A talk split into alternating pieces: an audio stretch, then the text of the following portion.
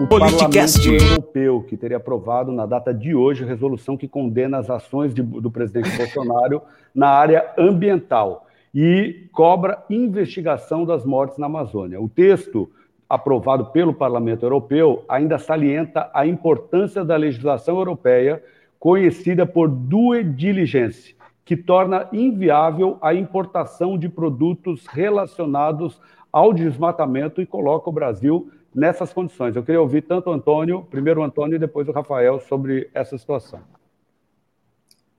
Bom, é, para quem vem acompanhando o que vem acontecendo é, com a política internacional e onde o Brasil se encaixa em, em, relação política com a Europa, com os Estados Unidos nos últimos três anos, consegue até prever que, esse, é, que essa moção de repúdio se encaixa na, na, no contexto geral. Vamos recobrar agora.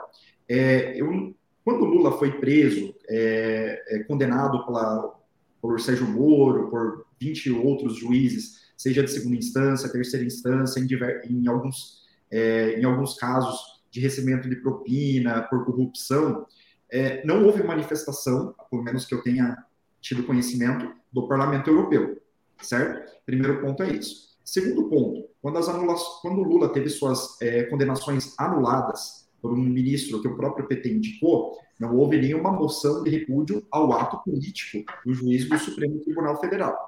Terceiro, Lula fez uma excursão pela Europa, visitando vários líderes de esquerda na Europa, e isso foi considerado normal, certo? Vamos ver o que é o Parlamento Europeu. O Parlamento Europeu não é necessariamente um parlamento eleito pelo povo, é um parlamento né, de políticos da União Europeia que tem suas indicações feitas por determinados governos, mas eles não necessariamente representam o povo europeu. E lá tem uma ala, uma ala esquerdista que é análoga ao PSOL daqui, que foi justamente quem recebeu Lula lá naquela época. Então, nada mais natural que os deputados do Parlamento Europeu lulistas façam essa moção de repúdio ao Bolsonaro, fora Bolsonaro, ele não, já que eles têm alguns vínculos aqui com com o Brasil. Eles torcem para que Lula ganhe as eleições aqui porque tem interesses aqui em cima da Amazônia, em cima de, outras, é, de outros assuntos aqui do, do Brasil. É, também convém mencionar que ontem também é, um, um membro do Parlamento Europeu, um, é, um membro do partido Vox da, da Espanha, é, usou o plenário para denunciar o Foro de São Paulo e a tentativa de Lula de retomar o poder é, através de várias maracutaias políticas. Isso não, não teve tanta repercussão quanto essa moção de repúdio. Logo, Tempo. o Parlamento Europeu também tem dois lados. Perfeito. Deixa eu só fazer uma pequena correção, Antônio.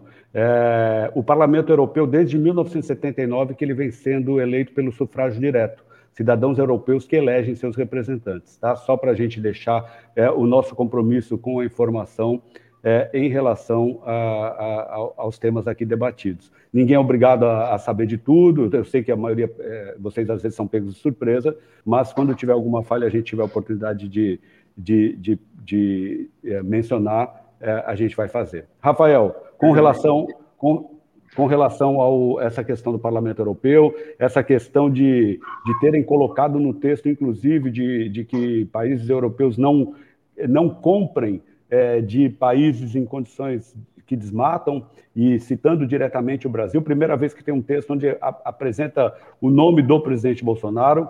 Lembrando que esse parlamento foi aprovado por uma ampla maioria, se não me engano, de mais de 200 votos a favor, 16 contra. É, tem representantes tanto da, da esquerda quanto da direita. Aí me parece mais uma, uma colocação e uma preocupação em relação ao meio ambiente e à questão do desmatamento. Quero te ouvir, Rafael, dois minutos. Então, é, o que a gente viu é que o, o Parlamento Europeu ele, ele condena é, todos esses cortes, né? O, o, governo Bolsonaro tem acortado o financiamento de para enfraquecer a, a, legislação ambiental, né? É, e com isso acaba acontecendo tudo isso que a gente tem visto hoje: é o desmatamento é, que está excessivo, é, é muitas queimadas, e, e, com isso acaba atraindo os olhos do mundo para o, o Brasil, né? É, por conta dessa, dessas questões ambientais. É, e não adianta a gente, a gente dizer que, que o desmatamento não existe, ou, ou que está melhor agora, ou, ou que está certo. É, é, que realmente é, essa questão aí, o desmatamento, ele não atinge somente o Brasil, ele atinge o mundo inteiro. Tivemos um problema de comunicação com o Rafael, acho que em instantes ele volta. Antônio, você quer ir comentando em cima do que ele já falou, até ele voltar? Pois é, então ele está complementando até meu raciocínio, né? É. Uma, umas coisas que eu tinha esquecido de comentar. É interessante que nessa notícia aí, a respeito dessa menção, nota de repúdio, eles colocam ali no meio o caso do Dom e Bruno, né? Então, me corrija se estiver errado, posso me equivocar de novo. Colocaram sim, você está certo, você está tá correto. Tá então, assim, para mim parece uma coisa meio, meio estranha é, eles utilizarem esse caso do Dom e Bruno, e esse caso do Dom e Bruno está sendo explorado da mesma maneira que, tava, que aconteceu com o caso da Marielle, né? Então, uma morte avulsa no meio de 41 mil assassinatos que que tem durante o ano, na média aqui no Brasil, mas esses estão sendo explorados politicamente. Né? Até hoje, eu estava vendo aqui no jornal, é, a Polícia Federal prendeu o suposto mandante do, do assassinato do, do Dom e Bruno. É, posso só concluir um raciocínio aqui, Rafael? É, então, é, lá no, no, parlamento, eles cobravam solução, é, uma é, solução rápida desse caso, e justamente um dia depois a, PR, a Polícia Federal apresentou essa solução. Então, é, não sei se deu muito certo essa militância deles, tá certo? Arroba politicast, underline BR.